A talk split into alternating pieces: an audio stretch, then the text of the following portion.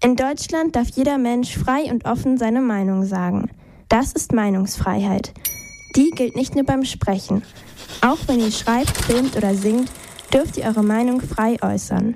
Sophie Funke ist Juristin und arbeitet beim Deutschen Institut für Menschenrechte. Sie erklärt, was eine Meinung überhaupt ist. Mit der Meinung kann man in eigenen Worten sagen, was man denkt oder welchen Gedanken man hat, wie man sich fühlt oder was man sich wünscht. Und was man oft vergisst, ist, dass auch sehr junge Kinder schon eigene Entscheidungen treffen können und die auf vielfältiger Weise kommunizieren zum Beispiel durch Gesichtsausdrücke, Körpersprache oder beim Zeichnen auch.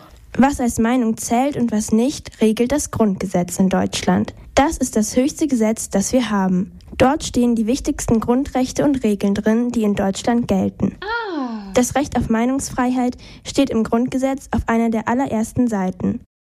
Das zeigt, wie wichtig die Meinungsfreiheit ist. Dabei sollen mit Absicht viele Meinungen gehört werden, auch wenn sie noch so unterschiedlich sind. Sophie Funke erklärt, was uns das nützt. Dass wir miteinander sprechen, uns zuhören, uns vielleicht streiten, aber uns auf Augenhöhe wahrnehmen. Jedes Kind hat ein Recht auf seine eigene Meinung, eine Meinung, die unabhängig von der der Erwachsenen ist. Und wir Erwachsenen müssen zuhören und diese Meinung ernst nehmen. Sich viele verschiedene Meinungen anzuhören, ist besonders wichtig, aber leider nicht selbstverständlich. In manchen Ländern ist es für die Menschen sogar gefährlich, ihre Meinung immer frei zu äußern. In Russland, China oder Nordkorea zum Beispiel. Dort geben die Regierungen in manchen Dingen vor, was die Meinung von allen sein muss.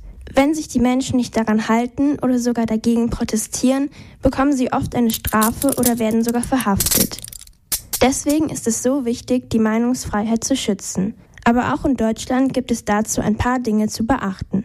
Die ergeben sich aus dem Grundgesetz, betont Sophie Funke. Also erstmal ist ja jede Meinung gleich, aber das kann nicht ganz uneingeschränkt gelten. Also wenn du deine Meinung äußerst, dann darfst du keinen damit verletzen oder diskriminieren oder niemanden beleidigen. Von Diskriminieren sprechen wir, wenn wegen Vorurteilen eine Person angefeindet, ausgeschlossen oder anders behandelt wird.